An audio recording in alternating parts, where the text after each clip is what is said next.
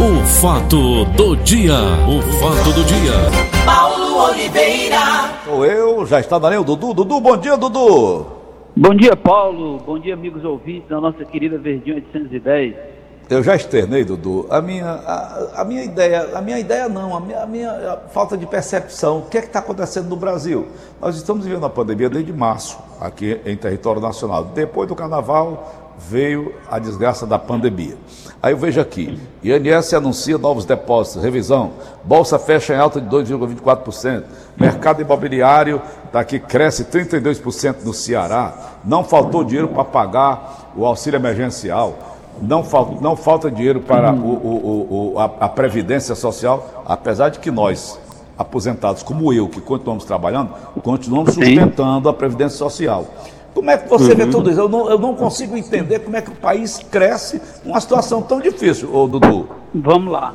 Você tem que entender que no auge dessa pandemia, lá por volta de abril, maio, né?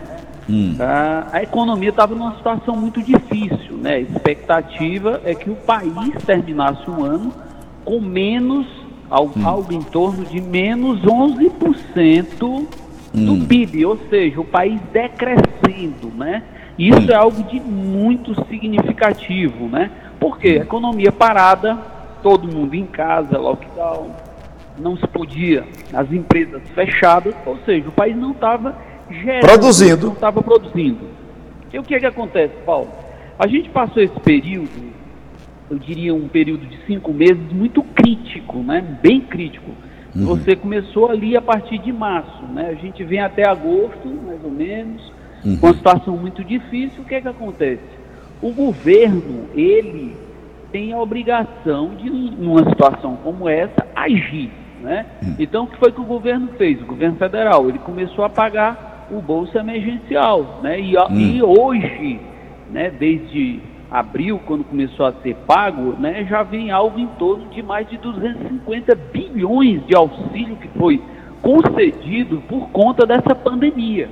Uhum. Além disso, os governos estaduais, né, por exemplo, aqui no Ceará, né, o governo ele investiu bastante para atender né, essa população por conta da pandemia. Então hum. o governo ele teve que tomar algumas posições com relação a impostos, né? ele hum. teve que fazer algumas concessões. Ou seja, Paulo, são situações aonde né, você tem uma retração muito forte da economia. O que, é que acontece? Hum. Você tinha uma previsão de menos 11% né, no auge dessa pandemia, de, e aí você vem com uma economia retraída e as pessoas que tinham algumas reservas, o governo que despeja esse dinheiro todo, né? A hum. economia começa a girar, né? Então, aquele pessimismo, ele aos poucos, ele vai se transformando, ou seja, a economia vai voltando a funcionar. O governo vai criando estímulos. Você falou aí da construção civil, né? Essa questão da construção civil, né, o volume de financiamento é o maior dos últimos cinco anos, ou seja, o governo começa a liberar o dinheiro do fundo de garantia para que haja construção. Por quê? Porque a construção, o setor da construção civil é importantíssimo para a nossa economia. É um setor que emprega muito, que mobiliza muito, né? Então, Dudu, Dudu, só uma dúvida. Criados. Uma dúvida. Não. Vamos nós. Se o país não produz, como é que o país tem dinheiro para movimentar, para girar? Hein? Vamos lá. De, fundo de garantia, país... terceiro, essa coisa toda. De onde, de onde sai tanto dinheiro que eu só tinha choradeira antes de, de, de, desse Paulo Guedes assumir aí o, o Ministério da, da, Economia, essa coisa toda. Só tinha choro o tempo todo. O Brasil quebrou, o Brasil está falindo, e agora o Brasil está crescendo com, com a pandemia é, aí atrapalhando tudo. E aí, meu irmão, eu não entendo. Paulo, eu diria que o país ele está voltando a patamares do ano passado, né? Então, você tem que entender que existem alguns recursos que eles são alocados para determinada função. Então, o que é que o governo faz? Ele tira esses recursos e joga para outras áreas. É isso que está sendo feito. Então, por exemplo, você está falando, ah, o governo a choradeira. Ok, o governo estava chorando. Mas o que é que acontece? O governo está tirando recursos, ele, a arrecadação diminuiu, ele está deslocando esses recursos para outras áreas, atendimento emergencial, como é agora essa questão do, do auxílio, a redução da jornada que o governo está bancando, jornada de trabalho, contribuindo aí, ajudando as empresas a não quebrar, a manter os seus empregos. E tudo isso, Paulo, faz com que o país também se divide. Isso é uma questão muito crítica, muito crítica. A gente vai terminar o ano, Paulo, com uma dívida interna. Hum. Essa dívida ela corresponde quase a tudo que o governo arrecada. Ou seja, hum. vai empatar. O próximo ano vai ser um ano bem difícil, porque vai ser um ano de ajuste. E veja bem, o governo ele vai ter agora esse mês de dezembro, que ele vai ter que votar, ele vai ter que tocar uma série de coisas do Congresso, como a lei de orçamento para o próximo ano. Você tem uma série de questões, entendeu? Que o governo vai ter que mexer, ele vai ter que tocar, vai ser a toque de caixa, eu diria, porque no próximo ano, entendeu? A situação vai estar muito crítica. Você já tem uma taxa de desemprego em algo em torno de 14%. Ou seja, de uma população economicamente ativa, 14% está desempregada. E você pode perceber isso, você basta conversar com um amigo, com um vizinho, com um parente, que você vai receber a queixa de alguém ali, amigo, que está desempregado, procurando emprego. Então essa situação, ela está se refletindo. Por quê? Porque o dinheiro circulante, aquele volume de dinheiro grande, aquele montante grande que foi, por exemplo, o auxílio emergencial de 600 reais, algumas famílias, você tem que ver, Paulo, que algumas famílias receberam até 1.800 reais. Ou seja, era uma renda que elas nem tinham quando trabalhavam, né? Então isso é um volume de dinheiro que foi muito importante para a economia continuar movendo lá na periferia, você está em mercearia comprando o seu açúcar, o seu café, a sua, a, a, o seu pão. Então isso foi muito importante porque isso faz com que essa população carente, essa população de menor poder aquisitivo, ela pudesse ter algum recurso e essa economia continuasse funcionando. Você imagine, Paulo, se esse dinheiro não tivesse sido despejado, pode ter certeza, a gente teria uma população bem tensa, a gente teria uma situação bem crítica, né, de até mesmo imaginar invasões em lugares como pontos de venda de alimentos, porque isso é uma situação crítica quando você não tem o que comer, né? Então isso foi muito importante, essa ajuda do governo federal, né? Então, é, no estado, por exemplo, no estado do Ceará, que tem suas, tem suas finanças equilibradas, né? Isso também é muito importante porque o governo pagou religiosamente em dia o seu servidor público, o é. governo continuou com alguns investimentos, Paulo, então isso tudo é dinheiro circulante. Se você for para um estado como o Rio de Janeiro, ele está numa situação crítica. O Rio de Janeiro, ele não tem como pagar a dívida. Se o governo todo mês não ficar despejando dinheiro como uma torneira dentro do Rio de Janeiro, o Rio de Janeiro não funciona. Entendeu? A mesma coisa no Rio Grande do Sul, a mesma coisa em Minas Gerais, alguns estados riquíssimos, mas em situação de quebradeira. Entendeu? Então, o que nós estamos vendo, Paulo, é um consumo, voltando aí à pergunta que você fez, né? O que nós estamos observando é um consumo que estava retraído, as pessoas voltando a circular, pegando suas reservas, esse consumo que estava retraído e os estímulos que o governo colocou, como por exemplo, de, de, deslocando o dinheiro do FGTS para financiar a casa própria, reduzindo a taxa de juros, isso vai criando estímulos e as pessoas que têm algum tipo de economia guardada vai investindo, vai comprando um apartamento. Na indústria, por exemplo, a indústria ela não desemprega, ela mantém os seus funcionários, e aí quando o consumo começa a funcionar novamente, as pessoas começam a ir numa loja para comprar uma camisa, um calção, entendeu? Isso volta, a economia ela volta a circular, as indústrias de confecções, elas voltam a produzir aqueles, aqueles produtos. Então isso tudo aos poucos vai voltando, né? Essa produção vai voltando ao normal. Jamais, Paulo, a gente este ano a gente vai ter uma economia como no passado, como por exemplo no ano anterior. Então entenda-se que a gente ainda vai terminar com um déficit, com um déficit e as repercussões, elas é vão vir principalmente em 2021. Mas a gente entende que o Brasil, como é um país forte, né, um país e ele ainda tem, eu diria, recursos, né? ele tem uma indústria também forte, né? uma economia forte, né? um país que ele ainda tem capacidade de endividamento, mas eu posso lhe dizer com certeza que para o mundo, para o mercado das finanças, vai ser uma luz vermelha para o Brasil. Por quê? Porque o nosso nível de endividamento está chegando num limite. Ou seja, o país, o que ele está arrecadando, está exatamente quase chegando ao que ele gasta. Então, no próximo ano, vai, vão ter que ser feitos muitos ajustes, entendeu? Por tá exemplo, próximos, no próximo ano, os municípios que vão começar aí, os prefeitos eleitos, eles vão estar numa situação difícil. Tá bom. Para finalizar, Dudu, olha, taxa de transmissão de Covid-19 indica repique de contaminações. Dois indicadores apontaram ontem um crescimento nacional de casos.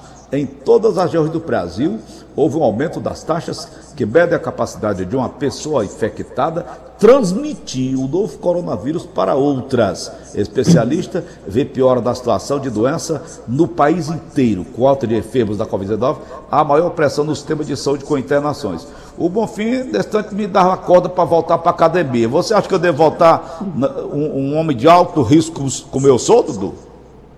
Paulo, eu diria que não é prudente, né? Então, é, eu acho que é mais interessante você fazer caminhadas, né? Procurar fazer exercício ao ar livre, né? Que é mais prudente, usando a máscara, né? Então, por exemplo, nos lugares fechados, né? Ah, hum. para frequentar, você ainda tem que fazer um horário reservado, ter um cuidado hum. para não ter aglomeração, por exemplo, numa academia. Né? Então essa taxa aí que você falou, que vem aumentando, essa taxa de contaminação, ela é em todo o Brasil. Né? É. E a gente está falando da economia, que o sinal vermelho acendeu, a mesma coisa acendeu em relação à Covid. Isso é uma repercussão, se você olhar, a gente até comentou sobre isso, a partir de outubro e novembro, os números da Covid, eles voltaram a crescer no Ceará. No é. Brasil, da mesma forma. Isso é exatamente, Paulo, repercussão dessa imprudência, principalmente do que a gente viu, das cenas que a gente viu em relação às campanhas políticas. Isso é repercussão, porque a doença, Paulo, ela não chega na hora. Ela começa, ela é como uma escadinha, ela vai crescendo, hum. ela vai repercutindo vai hum. passando de pessoa para pessoa. Então, a gente percebeu através das imagens que a gente via no interior e aqui na capital também, muita aglomeração, rapaz. Uma coisa é. absurda, as pessoas sem máscara, inclusive, pensando que a doença tinha acabado. A doença não acabou, ela está presente. Né? E ela está latente, ela está latente agora, né? E a gente tem que ter muito cuidado, Paulo, muito cuidado. É preciso muito. Eu vou te contar uma coisa. Eu ontem eu estava fazendo caminhada com minha esposa, que eu faço aqui no, no, na pracinha do, do, Exército. Aqui na pracinha do Exército. E tem um Sim. grupo de cidadãos já idosos, eles ficam um ao lado do outro, cinco. Inclusive tomam conta do calçadão quando eles vêm de lá para cá, daqui para colar. Às vezes eu faço o contrário, porque eu, eu, vou pela, pela esquerda, eu gosto de andar pela esquerda. Eles vêm pela direita. E eu fico olhando ali um, um de ombro com o outro. Isso não é um erro, não? Eu acho um erro gravíssimo para pessoas idosas. É um erro, né? Porque eu acho que tem que procurar manter um certo distanciamento, é, tem que usar máscara, né? Tem que ter cuidado. Distância é, regulamentar. Isso, observar a hora da, dessa caminhada para que não tenha muita gente também. É, Mas assim, é, o fato de estar no local ao ar livre já é, é. um, eu diria que já é uma situação Positivo, melhor, né? né? Para a condição do, do, do, de fazer exercício, né? Certo. Sim, a gente sempre fala desse distanciamento que é importante, né, Paulo? O distanciamento, é isso que eu quero falar. É fundamental Exatamente. o distanciamento.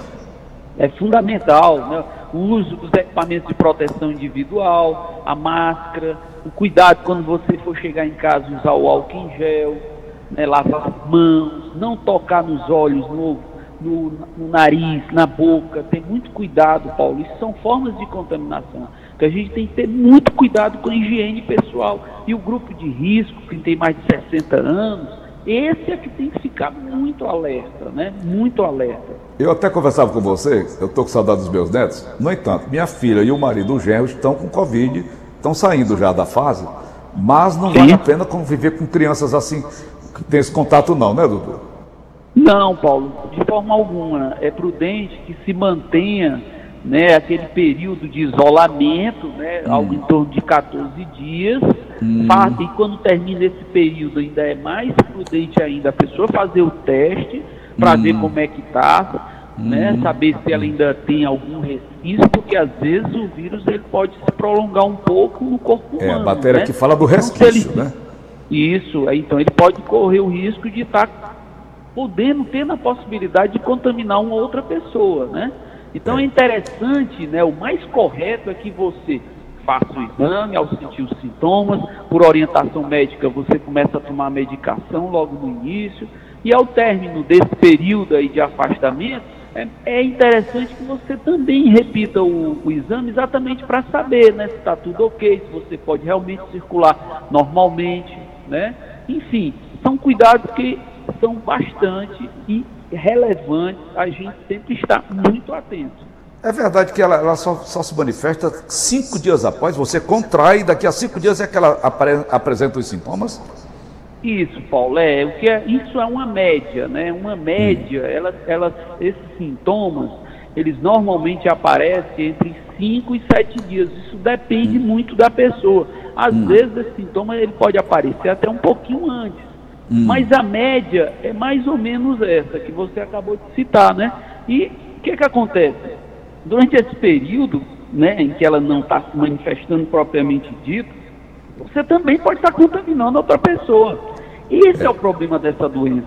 É, Porque ela é, é verdade. silenciosa. É verdade. Ela entra no corpo humano e ela vai se espalhando silenciosamente.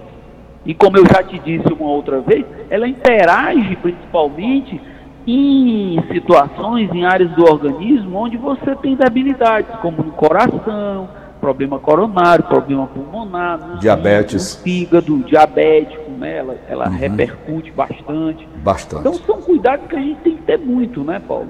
Tá bom. Ok, Dudu. Valeu mais uma vez. Um abraço, okay. obrigado. Se possível, um abraço, até amanhã, Dudu. Até amanhã, bom dia.